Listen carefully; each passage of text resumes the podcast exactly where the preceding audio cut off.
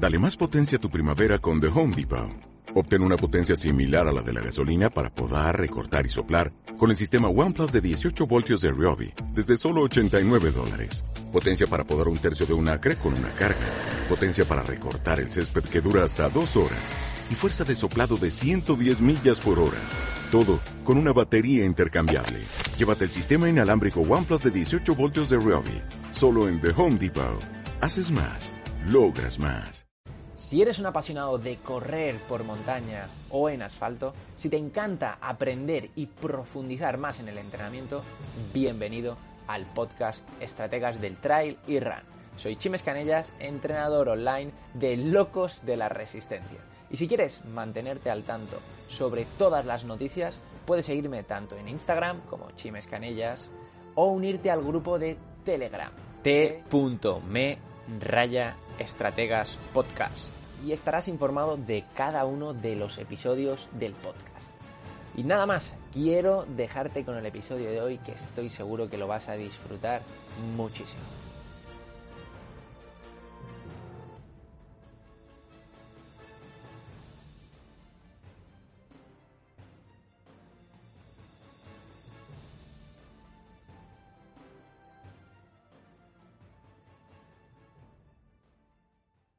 Muy buenas y bienvenidos a un nuevo capítulo del podcast Estrategas del Trail y Run. Hoy tenemos en el episodio número 9, hablamos con Jaume Mas, psicólogo deportivo y apasionado del triatlón a nivel competitivo. Y además, un lince ayudando a los deportistas al que la cabeza no sea un problema, sino la solución. Cuéntanos, Jaume, ¿cómo te definirías a ti mismo primero de todo como, como persona, como deportista. Hola, muy buenas tardes. Em, bueno, pues yo creo que al fin y al cabo la palabra que más me definiría o con, la que más identificado me siento es em, la constancia, ¿no? Me defino un deportista constante, tanto en mi trabajo como, como en el deporte, y creo que eh, gracias a la constancia o quizás a estas, a la ilusión, ¿no? De, día a día, ir día a día y sobre todo compartir y, escuchar y aprender de, los que me rodean, creo que esta ha sido una, cosa fundamental para, bueno, no para llegar donde he llegado, sino para, poder tener trabajo de lo, que, de lo que me gusta, que al fin y al cabo es la psicología del deporte, y poder compaginarlo con otro deporte que también, que también me gusta, que es el, el triatlón. Claro. Y para que todos los oyentes te conozcan un poco, cuéntanos en qué fregados estás metido a nivel laboral. Bueno, eh, desde hace ya cuatro años estoy como psicólogo del deporte en el Constancia, en un club de fútbol de, Inca, donde la verdad que estoy súper, súper a gusto. Es, es, es, como, digamos, para mí es el Disneyland de, la, para mí es el Disneyland de, de, mi trabajo, no es donde me siento a gusto y donde, y donde puedo compartir y, dar a conocer mi trabajo también con un práctico que tenemos en la WIP. También tenemos un equipo formado por, somos ahora mismo cuatro psicólogos o cuatro trabajadores dentro del departamento. Um, y estoy allí pues diariamente las, diariamente las tardes con los entrenadores, con los equipos de, fútbol, con la base y con y bueno y trabajando con, los niños y niñas también del club. Uh, aparte de eso también estoy en Mallorca Sport Medicine como psicólogo del deporte de la unidad uh, junto a todo el equipo, un equipazo y, por ahí andamos. Eh, esto es un poco el trabajo que tengo. Um, este año quería, este año quería dar el paso de, quizás emprender o, dar a conocer un poco más mi trabajo de forma más individual, pero bueno, debido a la, situación actual lo he retrasado. Al, fin, al final no, no, no he sacado nada de, de, nada personal que digamos, pero bueno, por ahí van los tiros, ¿no? Fútbol y, unidad de Mallorca Sport Medicine. Claro. Eh, bueno, primero de todo, uno, tienes que sacarlo, macho. O sea, estoy seguro que la gente ahora mismo lo, lo tiene que necesitar. O sea, al final es un momento muy complicado, tanto a nivel deportivo como a nivel laboral, como a nivel familiar, y estoy seguro que podrías ayudar a, muchísima gente, ¿no? O sea, no creo que sea un problema eso. Eso, opinión. Ahora, eh, te digo que que yo te conocí, eso, justamente lo comentábamos antes de empezar, en Sport Medicine, ¿no? O sea, que estabas dando ahí una charla y me pareció súper, súper, súper interesante el tema de cómo enfocaba un psicólogo las lesiones, que es algo tan, por desgracia, eh, frecuente en los deportistas de alto rendimiento, ¿no? Eh, cuéntanos un mm. poquillo cómo, o sea, el tema de, de, lo que hacías del tiempo, del, eh, del tema del tiempo, ¿no? Cómo focalizar todo ese tiempo que estaba un deportista lesionado, cómo lo podría trabajar. Mm. Bueno, es verdad que cuando, cuando hay una lesión, y, esto cabe, creo que es importante hacer un matiz, que a más nivel, más importancia tiene la lesión, ¿no? Porque al fin y al cabo un deportista de, alto rendimiento quizás tenga un 60, un 70% del tiempo eh, dedicado al deporte, porque es su trabajo, y además es su hobby, ¿no? Entonces, eh, la vida cotidiana de una persona que, que haga deporte de forma amateur, pues tendrá trabajo, tendrá la familia, tendrá el deporte, pero el deporte como hobby. Entonces, ya son más áreas. ¿Qué pasa? Que cuando nos lesionamos, vemos que hay un cambio de rutina, eh, o hay un cambio en nuestra rutina, mejor dicho. Eh, pasamos de poder hacer unas cosas a no poder hacerlas. Y esto eh, muchas veces no lo aceptamos. ¿no? ¿Y qué quiere decir que no lo aceptamos? El no aceptar que yo ayer entrenaba y hoy no puedo entrenar es quizás no sustituir el tiempo que yo entrenaba por otras cosas. ¿no? El no aceptarlo es querer estar, sí, dedicando, dedicar el mismo tiempo al deporte del que dedicaba ayer cuando, estaba, cuando, cuando no estaba lesionado. ¿Qué quiere decir esto? Que todo el tiempo este que yo entreno, por ejemplo, dos horas al día, tres horas, cinco horas, si no lo acepto, me quedo en casa pensando en el deporte o me quedo en casa pensando en qué podría estar haciendo si no estuviera lesionado. Y esto es un paso que hay que hacer, ¿no? Desde el minuto, mm, quizás no uno, pero sí que desde prontito, desde la lesión, empezar a cambiar este, este tiempo que estábamos haciendo deporte, pues por otras cosas. ¿Qué quiere decir? ¿Que no tengo que hacer deporte porque estoy lesionado? No, ni mucho menos. Pero si estamos lesionados, obviamente habrá una reducción de la actividad, habrá una reducción de las cosas que podamos hacer. Si yo, por ejemplo, entreno en montaña eh, y no puedo ir a correr a la montaña, pero puedo hacer ejercicios esto ya es más, más, más, competencia de un entrenador o de un preparador físico o de, o de, la persona que se encargue de su preparación. Estás muy metido en eso, entonces sabes perfectamente responderlo igualmente. Pero quizás no puedo ir a correr a la montaña como hacía ayer o hace dos días, pero sí que puedo hacer ejercicios en casa que, que, quizás me ayuden a, digamos, a acelerar la recuperación. Sí que puedo hacer cosas como, por ejemplo, eh, informarme de qué dietas aceleran mi recuperación. Eh, trabajé con un, con un chico que estaba lesionado, que se lesionó, trabajamos sobre la lesión y cuando recayó de la lesión, lo primero que hizo el día siguiente fue ponerse en contacto con, pues, con el médico, ponerse en contacto con su redactador y él buscar artículos de cómo podía acelerar la lesión. Ahí hay un cambio que hizo este chaval. La primera lesión le costó, digamos, eh, remontar, estuvo cinco o seis días eh, cao no, pero sí desanimado, pensando mucho en el deporte, pensando mucho en lo que, en lo que estaba perdiendo. Y la segunda lesión empezó a invertir tiempo en, la lesión. Al fin y al cabo, buscar información de cómo recuperar es entrenar, porque estás haciendo cosas para volver a entrenar. ¿Qué pasa? Que ahí ya, no, ahí ya no solo tenía el deporte, ni, ni solo tenía, tenía el deporte, tenía em, cosas que ya había trabajado la primera vez que se lo soñó. Por ejemplo, más espacio al tema, al área social, más espacio al, estudio, más espacio al trabajo. Si trabajamos ocho horas, no hay que trabajar diez, pero quizás estas ocho horas, vale, las trabajo, pero después me sigo formando en mi trabajo, ¿no? Puedo buscar incentivos, eh, puedo buscar eh, contactar o, o estar con amigos que hace tiempo que no veo, puedo ir a visitar a familiares, puedo hacer muchas cosas que dejo de hacer porque la cabeza en ese momento está dando vueltas a la lesión. Es decir, no, no, está aceptando que estoy lesionado entonces dejo de hacer cosas que podría estar haciendo perfectamente y que van en pro de recuperarme, porque em, después aquí ya entran temas más fisiológicos, ¿no? El tema del cortisol, cuanto más activo el cortisol, más se ralentiza la, la, recuperación, la hormona del estrés. Cuanto más pienso en la lesión, más me estreso. Entonces, más crece el cortisol y más, más lento me recupero. Entonces, cuanto menos pensemos en la lesión, cuanto más eh, cosas hagamos eh, para, digamos, para ocupar este espacio, para ocupar este espacio de, la lesión, pues mejor.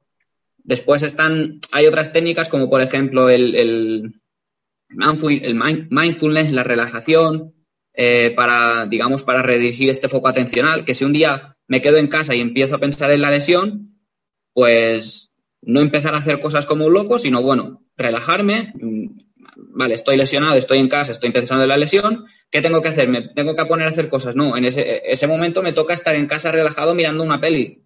Pues no, en ese momento lo que hago con estas estrategias es volver a poner el foco atencional en lo que estoy en ese momento, por ejemplo, en la tele o en la peli. ¿no? Es decir, una cosa es, primero, ocupar el tiempo del día organizándolo, dando más importancia a otras áreas, dar más importancia a la familia, dar más importancia a mis hobbies, a mis otros hobbies, dar más importancia al trabajo, dar más importancia a los estudios y reducir un poquito la importancia del deporte porque en ese momento hay cosas que no puedo hacer. Y cuando estoy en esos, en esos contextos, por ejemplo, en la familia, en el, en, el, en otro hobby, en el trabajo, y estoy pensando en la lesión, ahí utilizaríamos técnicas de relajación para redirigir o técnicas de atencionales para redirigir ese foco hacia la actividad que estoy haciendo. Si yo estoy en el trabajo y empiezo a pensar en la, lesión, ¿qué puedo hacer yo como trabajador para rendir al 100% en el, en el trabajo? Bueno, pues ahí utilizaríamos, a mí me gusta trabajar con mindfulness, que es verdad que eh, ahora está muy de moda y parece una cosa, pero el mindfulness es simplemente saber estar en el presente. Yo creo que es, es, es una cosa súper importante y es, una cosa que se tiene que trabajar. Es simplemente mediante mi respiración me pongo en el presente donde estoy ahora mismo. No me voy a divagar en, cosas que no puedo controlar. Claro, claro. Justamente estabas comentando una cosa del foco atencional, ¿no? O sea, ¿cómo conseguimos mantener el foco en, por ejemplo, un objetivo? O sea... En un objetivo a largo plazo. Sí. Vale. Um, creo que no es exactamente lo mismo, ¿no? El foco atencional, pero eh, he pensado que podría ser interesante para los deportistas eso que ahora mismo pues están viendo que su próxima competición es dentro de un año. O sea, que porque está hay un momento de incertidumbre brutal, ¿no? Entonces, ¿cómo lo podrías manejar tú con un deportista? Vale. Um, lo primero que, hay que, que, yo creo que es importante remarcar en este, en este aspecto es que cuando vivo hay eh, como una fase, digamos, de excitación, de excitación, ¿no? Nos apuntamos a una carrera o nos fijamos un objetivo y entonces mi cuerpo empieza a generar em, sensaciones de muchas ganas porque tengo el objetivo, porque me acabo de apuntar, porque he generado un cambio en mi vida que me motiva, entonces ahí hay, un momento de subidón, ¿no? Que digamos, ostras, mucha gente que, o, o bueno, todo el mundo lo hace, creo, es una cosa muy común. Me apunto a una carrera, me fijo un objetivo y durante una semana, dos semanas estoy hipermotivado.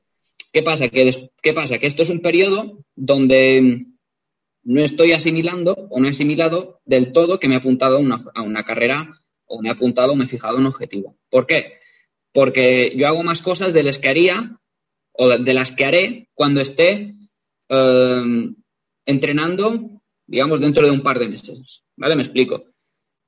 Me apunto a una carrera, em, empiezo a cuidar mucho mi nutrición, empiezo a, entrenar muchísimo, hago más cosas de las que debería hacer para entrenar, estoy empezando a crear un cambio. ¿Qué pasa? Que todos los cambios, si son para bien, al principio motivan mucho.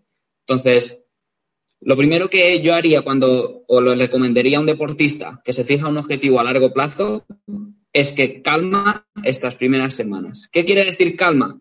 Que no puedo hacer muchas cosas. Yo soy más partidario de empezar poco a poco, ¿no? Step by step, de las primeras semanas, aceptar que tendré más ganas de hacer o querré hacer más cosas de las que estoy haciendo, pero debo ceñirme a lo que me dice el profesor. Una vez aceptado esto, pues es cuando empezaría como hay que tener, digamos, objetivos más, más a corto plazo. Pueden ser carreras más a corto plazo. Uh, para pues, hacer como un entrenamiento, para hacer carreras que no sean tan mes a mes o semana a semana yo pueda ir valorando mi estado de forma y viendo el proceso que voy haciendo para llegar al objetivo final. ¿Tienen que ser carreras? No, ni mucho menos. Pero sí que Vale, pues este, esta semana eh, organizarla o este mes organizarla, tal, tal cual como hace un entrenador con los microciclos, pues hacerlo también a nivel, a nivel psicológico, ¿no? Em, y después, obviamente, si me salto un entrenamiento, me salto una semana donde estoy más fatigado por el trabajo, donde estoy más estresado porque, por el tema familiar, pues ahí permitirme tener, malos momentos. Muchas veces estas fases de eh, nunca debemos eh, nunca debemos estar mal. No puede ser que me salte un entrenamiento. ¿Por qué? es decir, ¿por qué no me puedo permitir estar mal? Mm, pues claro que me puedo permitir estar mal. Si un día no quiero entrenar, pues no entreno y ya está. ¿Qué pasa? Que al día siguiente tengo que hacer lo que está pactado, no tengo que hacer más de lo que está pactado. Muchas veces el hecho de no puedo estar mal hace que, vale, un día me salto el entrenamiento, pero al día siguiente quiero recuperar el de ayer, el de hoy y el de mañana. No, pues no. Seguir, seguir eh, las pautas, porque a nivel mental, al fin y al cabo, he tenido un mal día, mi cabeza necesitaba descansar, necesitaba estar en paz o estar tranquila, no necesitaba el, el, el aturullo del entrenamiento, era una cosa que me sobraba. Bueno, pues este día paro, pero al día siguiente mantengo la rutina. Digamos, no, no recupero el entreno de ayer, sino que mantengo para el día siguiente después seguir manteniendo e ir cogiendo otra vez la rutina. ¿no? Porque al fin y al cabo, si la cabeza nos pide un descanso, no es para ajetrearla más el día siguiente, es porque necesita descansar, ¿no? Y después, y después también está dentro de, del objetivo a largo plazo los días estos donde me da más pereza entrenar, donde estoy más cao, donde... Pero es, es digamos, es, una batalla interna el hecho de, entrenar. Pero ese día, um, a ver, aquí es que a lo mejor no me explico bien, es un matiz entre vale, necesito porque estoy cao y necesito descansar y después hay otra cosa de estas que dices, eh, no, hoy no quiero entrenar o me siento un poco más desmotivado. Bueno, hay días en los que si entreno después estaré mejor.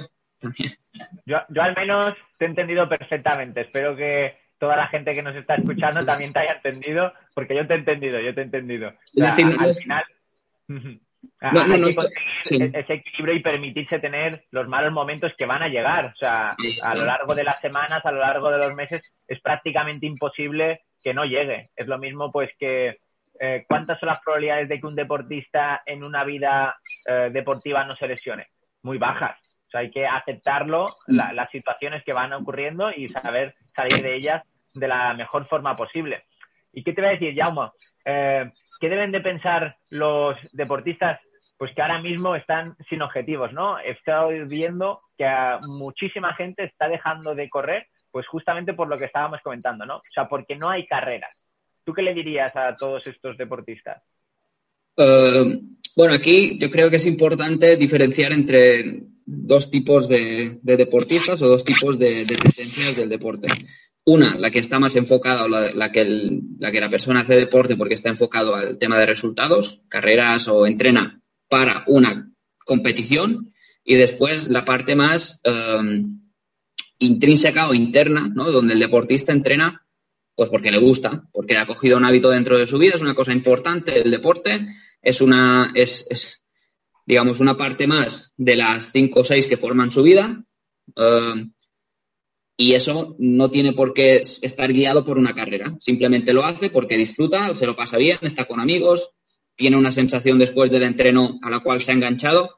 ¿no? Al igual que, es verdad que mucha gente ha dejado de correr porque no hay carreras, yo he visto muchísima gente que ha empezado a hacer deporte especialmente porque o no hay carreras o, o, le están encontrando el gustillo a entrenar sin carreras o han empezado a tener este hábito y como no hay carreras, lo han generado de manera muy, muy natural, ¿no? Yo creo que los deportistas o las personas que han empezado a hacer deporte este año tendrán una adherencia al deporte mucho más sana que no las personas que empezaron, pues, por, eso, por un objetivo. Me fijo un objetivo, quizás hacer eh, una maratón un año y voy a por ella. ¿Qué pasa? ¿Cuál es la diferencia? Que esta persona entrena para la maratón y las personas que están, que están empezando a hacer deporte ahora durante pues, el confinamiento o durante la pandemia donde no ha habido donde no ha habido competiciones o donde digamos han hecho deporte porque pues han empezado a hacerlo y les ha gustado entrenan o para la sensación que les produce entrenar o porque le están cogiendo el gustillo a ostras esta actividad me está empezando a gustar no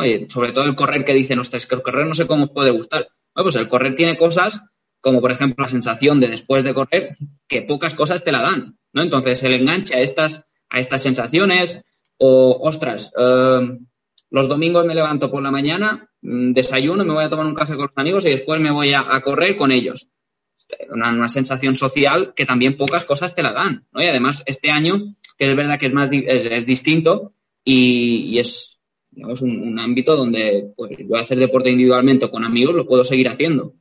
¿no? Cosas que antes hacía, a lo mejor me iba a tomar una copa y estaba hasta las 4 de la mañana, pues ahora no puedo invertir el tiempo allí, me he cambiado por el deporte y me está gustando. ¿Qué pasa? Que esta adherencia seguirá estando siempre, haya o no haya carreras. Y esto yo creo que será un poco, no sé, es, una opinión, pero bueno, si nos basamos en la teoría será más, más sana esta adherencia.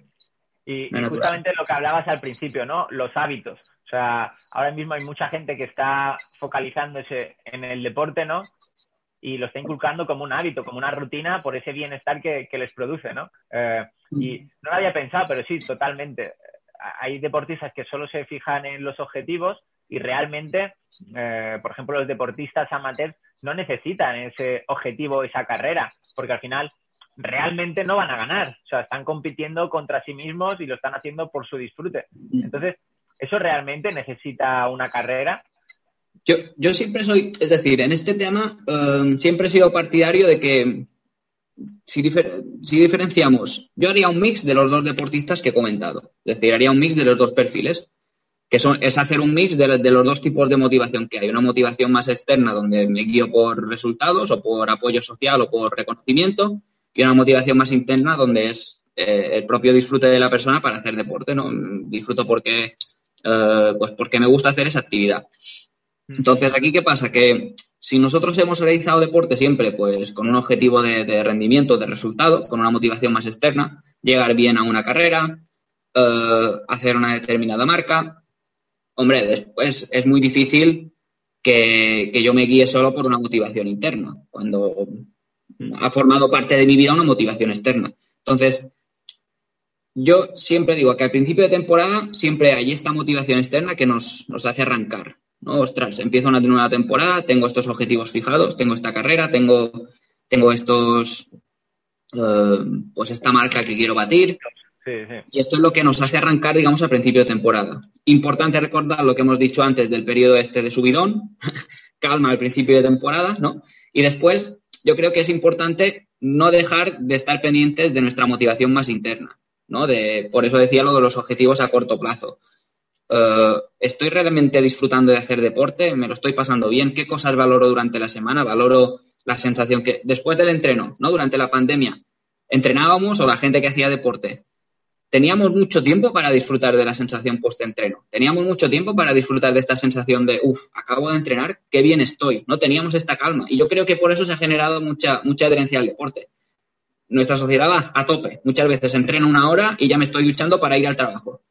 Ahí no tengo tiempo para valorar el post-entreno. ¿no? Pues yo realmente cuando estoy entrenando eh, o cuando estoy haciendo mi preparación para el objetivo, para el día de, para esta motivación externa de resultado, estoy valorando las pequeñas cosas que internamente me están gustando del deporte, estoy valorando el post-entreno, estoy valorando eh, lo bien que estoy comiendo gracias al deporte, estoy valorando lo bien que me sienta, lo, lo, mucho que disfruto de, descansar después de un entrenamiento, de dormir por la noche después de un entrenamiento. Estoy valorando todo esto, estoy valorando la parte social. Eh, yo creo que está guay que haya un objetivo externo, pero hay muchas más cosas en el deporte que no son resultados, ni son marcas, ni simplemente el, disfrute del deporte.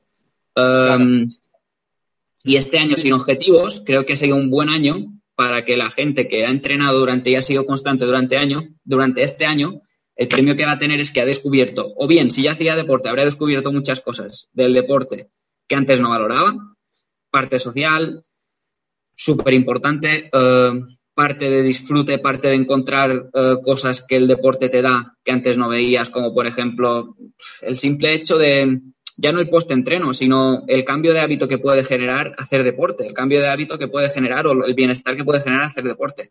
Todas estas cosas, yo creo que un deportista que antes eh, entrenaba por y para el objetivo y este año ha seguido entrenando, aunque no haya objetivos, es decir, habrá pasado de ser totalmente motivado externamente a encontrar, empezar a encontrar esta motivación interna y la gente que ha empezado a hacer deporte habrá empezado por una motivación interna ya directamente. Entonces yo creo que ha sido un año que la gente que ha, sido, que ha, hecho deporte aún no haber carreras tendrá un premio. Y es que su adherencia será mucho mayor. Totalmente. Llamo, me sucede una cosa muchas veces que es la, típica frase que dicen, no tengo tiempo para entrenar. ¿Tú qué piensas de, eso? Bueno, aquí eh, yo me gustaría preguntarle a las personas que dicen no tengo tiempo para entrenar cómo están y cómo, y cómo se sienten y cómo es su día a día. ¿no? Es verdad que eh, es verdad que muchas veces esto es cierto, no hay tiempo para entrenar y bueno, y no pasa nada. Y después está el, la parte de no tengo tiempo para entrenar como excusa. ¿no? Ahí hay que hacer un matiz, por eso yo, yo en estas cosas son, me gusta ser muy, muy cuidadoso con, no, no, es decir, no me gustaría parecer eh, muy tajante en este tema porque es verdad que es un tema muy personal, ¿no? A veces es verdad que no hay tiempo, es una cosa que frustra a la persona y el no tener tiempo es, le hace sentir mal y después está el no tengo tiempo que no hace sentir mal a la persona, sino que es una excusa. Aquí me gustaría hacer eh, este matiz. Por eso digo que me gustaría mucho preguntar, cuando, cuando hay un tema de estos, preguntar a la persona, ostras, ¿y por qué no tienes tiempo? ¿Cómo podemos encontrarlo? Quizás es verdad que no tenga tiempo. Entonces, si es la parte de excusa, eh, pues ahí ciertamente cuando ya es una excusa el, no hacer deporte, porque cuando hay una excusa a la hora de hacer deporte, y hay una, una frase que me gustaba mucho que es, si dudas, eh, no lo hagas, ¿no? Es decir, si, si, hay una duda de empezar o de hacer un determinado deporte, de, hacer un determinado sacrificio, uff, ojo allí. Puede haber una etapa más, más difícil, donde es verdad que hay más, excusas o, nacen más, digamos, más, más impedimentos a nivel mental para hacer un deporte, pero si es una cosa continua, no el no tengo tiempo, no tengo ganas, no sé qué, ahí yo haría un planteamiento de quizás o, buscar nuevas motivaciones dentro del mismo deporte, quizás no se está enfocando de la manera porque o es muy rutinario, o es una cosa que ya hace mucho tiempo que pasa, o hay, que hacer un cambio dentro del mismo deporte, um, o buscaría redirigir a esta persona hacia otro deporte. ¿no? Es, esto, el, no tengo tiempo o el es que el no tengo tiempo es una excusa bastante, digamos, dentro de, este, de este mundo puede, puede resultar una excusa. Después hay otras excusas que ahora mismo no se me ocurren, pero si hay, si es un patrón, más que, digamos, más que la excusa en sí, si es un patrón repetitivo donde el deportista suele emplear este tipo de, de cosas para no entrenar, entonces buscar otras motivaciones dentro del mismo deporte, otros lugares de entrenamiento, otro tipo de entrenamiento, otro entrenador, a veces el cambio de entrenador también puede ir bien. No sé, buscar cosas nuevas. Y si no hay manera, pues buscar otro deporte. Claro. O sea, muchas veces al final lo estás enfocalizando mucho al tema de la motivación, ¿no? O sea, que puede ser, no tengo tiempo, eh, más como un tema motivacional, más como un tema de que no es una prioridad para esa persona que el simple hecho de no tener tiempo, ¿no? Porque al mm. final toda la gente tiene las mismas horas del día. Eh, ¿Cómo puede ser tú que entrenes, pues ahora estamos haciendo la entrevista por la mañana, que hayas te has levantado para entrenar y hayas entrenado a las 8 de la mañana con tus compañeros, ¿no? O sea, tal vez puede ser enfocado por esa parte o ¿cómo lo ves tú? Sí, depende. Eh, depende de, la persona, depende del tiempo. Eh, depende de la vida, es que depende mucho del momento en, que, en, el que está esa persona, ¿no? Pero si, si es verdad que si es como, si es, um, si cuando preguntas el tiempo, preguntas más o menos cómo está distribuido su día, se pueden encontrar huecos para entrenar y ahí la persona dice, no, pero es que no, no me basta o no puedo ser competitiva o este tiempo no, no quiero entrenar bueno, pues ahí, ahí ya está, ya está viendo una, digamos, un choque, ¿no? Porque yo, realmente quiero entrenar, digo que no tengo tiempo, pero tiempo hay. ¿Qué, solución podemos encontrar ahí? Bueno, tengo 45 em, minutos por la mañana. ¿Cómo, qué, ¿Cuál es la máxima nota que podemos obtener de nosotros como deportistas en esos 45 minutos? ¿Qué podemos obtener de estos 45 minutos? Bueno, pues quizás esa persona no entrena los 45 minutos porque si no entrena 12 horas a la semana, no entrena. Entonces, 45 por 7 no llegan a 12 horas. ¿Qué podemos hacer en ese tiempo? Ahí, si el deportista acepta que solo tiene 45 minutos y puede llegar a un 6, se pueden hacer cosas bonitas porque hay 45 minutos.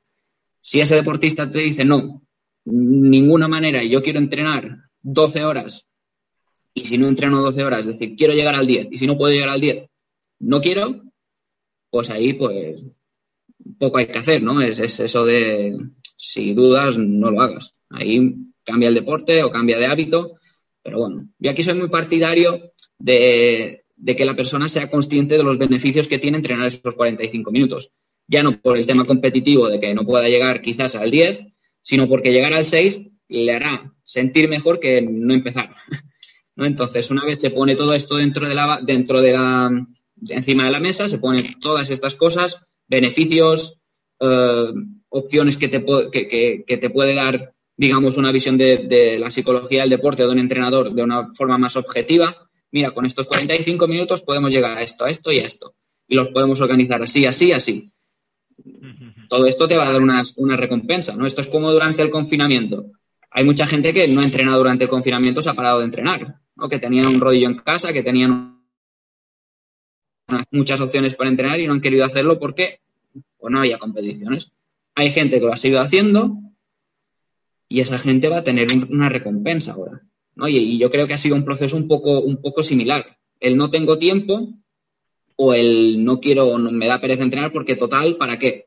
Bueno, pues estas dos cosas, las personas que hayan cogido y hayan dicho durante el confinamiento, pues mira, yo tengo estas, este tiempo y tenga, o tengo esta competición que sé que no sé qué va a hacer, no, no sé, sé que no se va a hacer, pero yo quiero seguir entrenando. No, no voy a llegar a estar al 100% porque no puedo nadar, no, no puedo ir a subir una montaña, pero bueno, puedo mantenerme más o menos para que cuando salga tenga el mejor estado de forma que puedo tener. En este sentido sería un poco lo mismo, ¿no? Buscar, que al fin y al cabo, buscar pequeñas motivaciones o, buscar nuevos objetivos.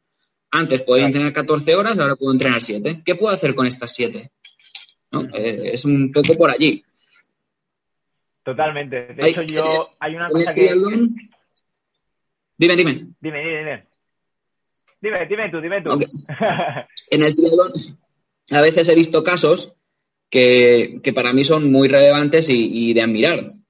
Que es gente que hacía triatlón, eh, ha dejado de hacer triatlón porque no tenía tiempo, lo ha aceptado, no se ha visto competitivo en triatlón y ha dicho, bueno, pues me paso el triatlón a correr, al atletismo. ¿Qué pasa? Que para ser. Mm, en el triatlón, al fin y al cabo, está la bici, está la natación, está la carrera a pie, se ha vuelto un deporte donde si no entrenas pues unas 10, 12 horas no eres competitivo.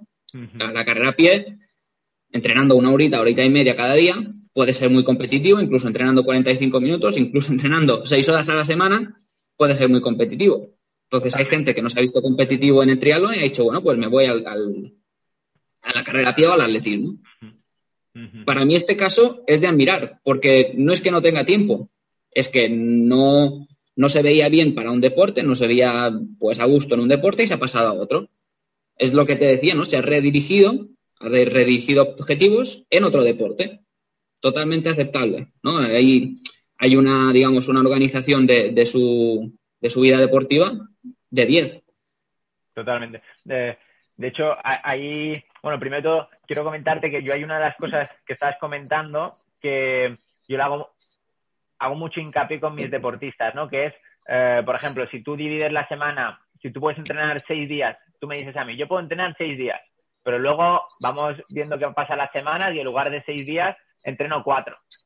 Claro, eso al final pues eh, es muy frustrante para el deportista que no consigue completar todos los entrenamientos y no consigues eh, mejorar de la misma forma porque no consigues completar todos los ítems ¿no? que tenías programados. Y en cambio, mm. si en lugar de programar seis días de entrenamiento, programas cuatro, pues ya lo consigues acumular ahí de otra forma, consigues hacer el croquis de otra forma y consigues completar cuatro entrenamientos en lugar de pensar que vas a hacer seis. No, haces cuatro, o sea, programas cuatro y haces cuatro. Y eso a largo plazo yo he visto que tiene muchísimos, muchísimos eh, beneficios. Mm. Y luego, por otro lado, o sea, por otro lado, lo que comentabas de lo del triatlón, ¿no? De pasarse el triatlón al atletismo, yo solo veo que muchas veces los corredores de ultradistancia deberían tenerlo en cuenta, ¿no? Eh, por ejemplo, en, en, montaña, tú puedes preparar carreras de 20 horas, ¿no? Ostras, si no tienes el tiempo suficiente para entrenar eh, lo que conlleva una carrera de 20 horas, igual puedes hacer una carrera de 5 horas, ¿no? Mm. Y eso sería lo que estabas comentando tú también, ¿no? Sí, sí, sí. En ambos casos de los que estás diciendo ahora, ahí tiene que haber una parte de, primero, como te decía antes, de aceptar, ¿no? Aceptar. Eh, ¿Qué es aceptar que no puedo entrenar seis días? Pues programar una semana de cuatro. ¿Qué sería no aceptar que no puedo entrenar seis días? Querer entrenar seis días y entrenar cuatro.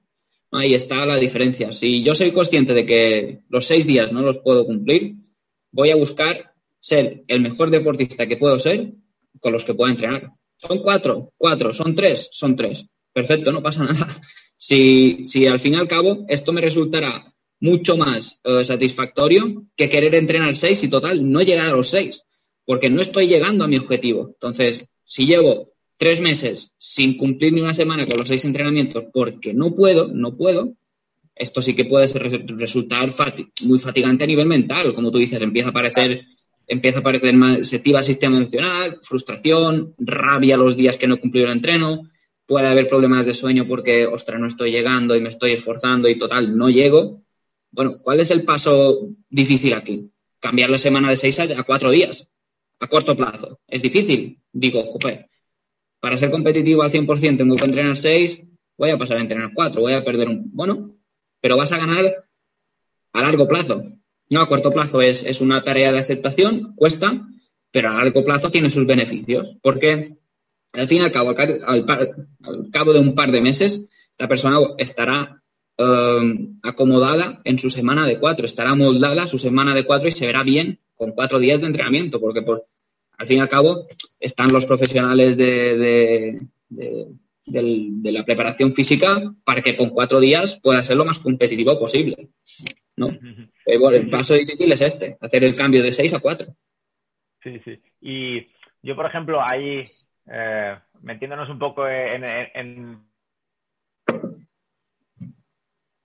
eh, la programación típica de, por ejemplo, un maratón, de un medio maratón, ¿no? Eh, el estándar son un volumen de kilómetros, un volumen de horas que realmente es muy complicado que lo consigan los deportistas amateurs sin pasar por lesiones, ¿no?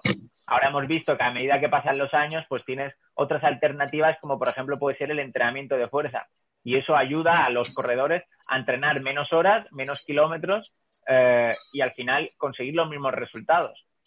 Y eso creo que son estrategias que los deportistas pues amateurs deben adoptar para conseguir eh, tener más tiempo pues para su familia, para sus amigos, para su trabajo y creo que eso es algo importante, sobre todo a, largo plazo, ¿no? O sea, para que consigan disfrutar de, del deporte. Eh, ¿Y qué te iba a decir, Jaume?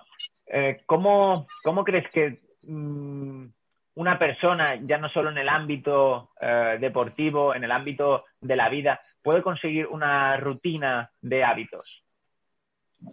Bueno, em, buena pregunta. Los, los, hábitos, yo creo que hay mucho escrito sobre los hábitos, ¿no? que al fin y al cabo hay mucho, pones en Wikipedia o en Google hábitos y te salen las famosas normas del, bueno, crea un hábito en 60 días, crea un hábito en no sé cuánto tiempo yo de los hábitos soy muy partidario de que em, cada persona tiene, tiene digamos, su, su tiempo, tiene que tener su... Cada persona es diferente en cuanto al tiempo que, durante el cual se crea un hábito. Entonces, primero de todo, yo recomendaría que no se creen expectativas acerca de un hábito, que no se creen expectativas de, vale, voy a crear un hábito, voy a estar haciendo dos semanas esto y después ya me será más fácil. No tiene por qué. Es decir, al fin y al cabo un hábito eh, lo, que nos, lo que nos facilita cuando digamos se ha creado el hábito es que el cuerpo pues, actúe por, digamos, por, por inercia, ¿no? Que yo si tengo el hábito de ir a entrenar los miércoles por la mañana y sé que ese día me toca un entrenamiento duro, pues que mi cabeza de cada vez, de cada vez que, cada vez que voy a entrenar los miércoles, un poquito menos me recuerde que tengo el entreno duro, hasta que llegue un día donde vaya sin pensar estando en el presente. Entonces, lo primero que, recomendaría a la hora de, querer generar un hábito es no crear, no crear expectativas. Ni de que, por ejemplo, no, me voy, no voy a adelgazar, eh, voy, cuando lleve dos semanas haciendo esto pesaré tal. No, no, no crear un hábito de, nada. No crear una expectativa de nada. Expectativa. sí, una vez tengo, el, una vez eh, no he creado expectativas, em, empiezo a hacerlo, ¿no? Empiezo, empiezo a, generar o, hacer las rutinas o hacer el, hábito que quiera crear. Por ejemplo, quiero crear el hábito de entrenar cuatro días a la semana, ¿vale? Pues me fijo los cuatro días a la semana y sé que, es, sé que estos días tengo que empezar a entrenar, o sé que tengo que empezar a entrenar cuatro días a la semana. Primera cosa, los cuatro, segunda cosa, primera cosa, no genera expectativas, segunda cosa, estos cuatro días tengo que entrenar y tengo que entrenar aunque me cueste porque al principio será, será difícil. Todos los hábitos al principio tienen una parte de incomodidad. No es verdad que, al igual que pasa con los objetivos a largo plazo, primero tengo una fase de explosión de las dos primeras semanas no me cuesta nada, pero quizás a partir de la segunda semana, la tercera, mm, esto depende de la persona, sí que habrá días en los que me sea difícil ir a entrenar estos días, ¿no? Estos cuatro días me costará cumplirlos, no será fácil. Entonces, Segunda cosa que debo tener en cuenta cuando estoy creando un hábito es que habrá días que me cueste más. Pero si yo quiero, si yo quiero generar este hábito, tengo que hacerlo aunque me cueste. Este día quiero, tengo que correr. Bueno, me, hoy me da un poco más de pereza. No, no, si este día tengo que correr, tengo que correr. Porque así se genera el hábito. Después está el tema de que me puedo permitir tener un mal día, todo esto. Vale. Pero las primeras, o las primeras semanas o los días estos en que yo me tenga fijadas mis rutinas, debo intentar cumplir con ellas con todos los recursos que tenga. ¿Vale? Una vez haya explorado, bueno, eh, hoy tengo que ir a correr. Puedo ir, tengo las, tengo el tiempo, tengo las em, competencias, estoy bien para ir a correr, tengo me lo puedo permitir porque no me va a afectar a mi trabajo mañana, la familia está bien y puedo ir si todo esto se cumple, pero es la pereza que este, este día me pide no ir, a, no ir a correr, yo recomendaría que este día se vaya, porque así se va generando el hábito. La semana que viene, quizás sea más fácil este día ir a correr, pero si hoy lo dejo, ya estoy haciendo un pasito para atrás en el hábito. Entonces, para empezar a crearlo, yo creo que es muy importante, primero, no generar expectativas de cuándo me costará más o me costará menos o llegaré a un peso o ya. Y segundo, aceptar que habrá días difíciles, ¿no? Aceptar que, o, tener en cuenta que habrá días donde me cueste más, pero debo seguir eh, con mi programación. Sí. Ahí has dicho una palabra que es muy recurrente por, todos nosotros, ¿no? Que es eh, la pereza, ¿no? Eh, ¿Hay algún truco mágico para vencer la pereza, um, depende de, es decir, yo creo que sí que hay, digamos, trucos mágicos, no, pero sí que um, alguna mm, fase donde pueda cambiar esta pereza. Uh, me explico. Si yo tengo que ir a hacer deporte y tengo como, digamos, como rutina para ir a hacer deporte, preparar mi bolsa para para hacer deporte, Em, yo creo que aquí tiene que haber una activación por parte de la persona a la hora de, preparar esta, bolsa. ¿no? ¿Qué pasa? Que si yo tengo pereza, esta pereza yo la puedo combatir, pero siendo consciente que solo la puedo combatir con mi conducta, con las cosas que yo hago, con mi comportamiento. Cuando aparece la pereza, que es lo más normal del mundo, empiezan a, digamos, a surgir una serie de sensaciones, una serie, se activa el sistema emocional y buscamos la comodidad. ¿no? La pereza es igual a buscar un sitio donde esté cómodo a corto plazo. ¿Qué pasa? Que a corto plazo lo que tengo que intentar es hacer este cambio de eh, tengo que entrenar, entonces voy a empezar a poner en marcha mi conducta, mi comportamiento para hacer cosas para ir a entrenar. Por ejemplo, ir a preparar la bolsa. Me preparo la bolsa, cierro la bolsa y esto tiene que ser una cosa poco pensante preparo la bolsa, me voy al coche, subo, me voy al, recinto donde entreno y empiezo a entrenar. La pereza poco a poco irá, eh, desapareciendo. La pereza está a tope, pero si yo voy haciendo estas cosas que me permitan hacer deporte con mi comportamiento y con mi conducta, esta pereza es una emoción o es una, o es una sensación, irá desapareciendo, irá bajando. Y cuando haya terminado el entrenamiento, cuando esté por terminarlo, quizás la pereza sea cero. Entonces, ser consciente de que, vale, tengo un 10 de pereza, ¿qué puedo hacer para combatir la pereza? Tengo dos opciones. Una, quedarme en casa y que la pereza sea 10 durante todo el día. Y dos, disminuir esta pereza. ¿Cómo? Pues haciendo cosas para ir a entrenar e ir a entrenar. Y esta pereza irá bajando. Con mi comportamiento estoy combatiendo esta sensación. ¿No? La puedo combatir o bien eh, sin, sin hacer nada, quedándome en casa y haciendo que no baje, que se mantenga, o hacer que baje. Con mi comportamiento ir a entrenar, poner en marcha este sistema, poner en marcha las rutinas que hago para ir a entrenar y entrenar. No, por eso ah, hablaba del tema social antes. El tema social es una cosa que facilita mucho. Claro, porque ya es como que has quedado con alguien, ¿no? Esa parte también como de, la figura del entrenador personal directamente, ¿no? O sea, que puedes ver, eh, va mucho con eso, de, poder, mm. eh, de que has quedado con alguien a X hora. Y entonces mm. ya sabes que tienes que ir sí o sí. Eh, ahora que mm. estabas comentando lo del tema de la pereza, yo lo estaba como entendiendo, ¿no? Como visualizando de una forma de eh, mente en blanco durante esos primeros minutos de pereza o, el tiempo que dure e intentar meterte en, en esa eh, rutina, digamos, que sueles hacer, intentar eh, pensar lo menos posible y hacerlo. Y entonces una vez que ya estás metido en materia, o sea, como por ejemplo salir a entrenar, ya la pereza se va reduciendo. ¿Puede ser algo mm. así? Es así, es así. Sí, sí, sí. Es decir, em, es así porque la sensación probablemente disminuya. ¿Qué pasa? Que cuando estoy en casa y tengo esta pereza, no veo que la sensación vaya a disminuir. No digo, pues quería entrenar y me sentiré fatal o no sé qué. No, ahí estás generando una expectativa. Mente en blanco, empieza a entrenar y ya veremos después. ¿Vale? Si después, porque estás cao ese día, hay que generar un cambio en el entrenamiento y tú mismo lo puedes hacer, mm. vale, pero empieza y ya veremos. Claro, de hecho es que eso pasa continuamente, ¿no? Seguro que a, toda la gente que nos esté escuchando dirá, Buah, ese día tenía, X día tenía muchísima pereza de ir a entrenar y luego cuando ya me puse eh, los primeros minutos y al acabar ya estaba fantástico. O sea, agradecido de poder haber sacado ese entrenamiento. Y es algo que es muy frecuente. Y ahí generaría una tercera cosa sobre la pereza. Es decir, hemos dicho, primero, eh, pues aceptar que yo con mi comportamiento la puedo, la puedo bajar. Tengo dos, dos maneras de, tengo dos opciones, o no bajarla o bajarla. Y como tercera, que me ha gustado, eh, muy interesante esto que tú dices ahora, eh, los días que tenga pereza y que haya sacado un entrenamiento, después de este entrenamiento, ser, ser muy, pararme y ver lo, lo bueno que he sido en este sentido, ¿no? De decir, jope, he tenido mucha pereza, pero he sacado este entreno. Valorar el esfuerzo que he hecho. No, jope, no entreno como otros, joder. No, no, me paro, asimilo que un día que tenía pereza, he sacado el entrenamiento, he hecho una mejora. Con esta valoración que yo haga, seguro que me sirve para otros días. Para otros días, decir, ese día saqué un entrenamiento teniendo mucha pereza, hoy vuelvo a tener pereza, ¿qué tengo que hacer?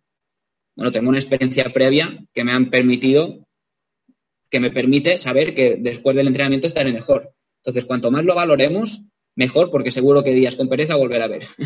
no por un día haberla roto, seré, no, tendré nunca más, no, no, pereza volver a ver, pero sí que ya tengo, em, digamos, una cosa más en mi mochila que me ayuda al día que tenga pereza a combatirla.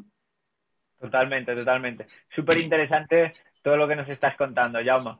Eh, ya para ir acabando, tenemos aquí una pregunta típica en el podcast que yo creo que eh, va a ser muy interesante para todos los oyentes, ¿no? Que es, ¿qué es para ti ser un estratega dentro de tu trabajo como psicólogo? ¿Dentro de mi trabajo, yo como psicólogo o como... O para como psicólogo, como psicólogo con los deportistas? O sea, ¿Qué, es para ti ser un estratega? ¿no? ¿Cómo piensas tú que tienes que trabajar con ellos? ¿Cómo ves esa figura tuya dentro del trabajo? Bueno, um, un estratega para mí es un deportista que no cambia su estrategia, ¿no? su estrategia que tiene fijada, um, se sienta como se sienta. Es decir, que su, su sistema emocional o los pensamientos que pueda tener durante una competición o durante un entrenamiento no hacen que cambie su estrategia o lo que tenía pensado cuando, cuando estaba programando su estrategia. ¿Qué quiere decir esto? Por ejemplo, eh, donde más me muevo es en el fútbol, ¿no? Entonces, eh, cuando en el fútbol hay un sistema de juego que está programado, pues para mí un estratega, una persona que es buena estratega, sería no cambiar su plan de partido en función de lo que esté sintiendo en ese momento. Si es en triatlón, por ejemplo, em, de larga distancia, de media distancia, o ahora, por ejemplo, en, en, trail running, en, el trail también, ahora que han aparecido los vatios.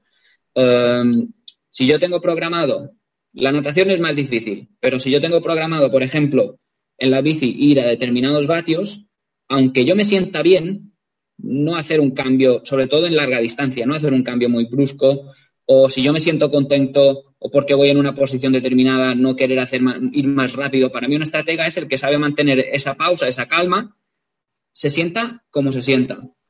¿no? E intentar que estas, el sistema emocional o los pensamientos que yo pueda tener, sean buenos o sean malos, me permitan seguir mi estrategia. Una cosa con la que trabajo es con el foco atencional que antes comentábamos. Cuando un deportista se encuentra en un momento de, de estrés, en una carrera que aparecen, en una crisis, ¿qué hace este deportista en un momento de crisis? Es capaz de redirigir su foco atencional hacia donde hemos trabajado, por ejemplo, la zancada, eh, el braceo, es capaz de dirigirlo allí y esperar a que estos pensamientos se vayan yendo, estando concentrado en el braceo o en la, o en la zancada, o es un deportista que se para andar. Ahí está cambiando su estrategia en función de sus pensamientos. ¿Cuándo es que no la cambia? Cuando dirige su foco atencional al braceo o a la zancada, aunque se sienta mal, ¿no? Porque se está sintiendo mal, pero está siguiendo la estrategia que habíamos fijado. Yo obviamente no, soy quien fija estrategias ni en el fútbol ni en el, ni en el deporte, porque ahí están los entrenadores y están los propios deportistas.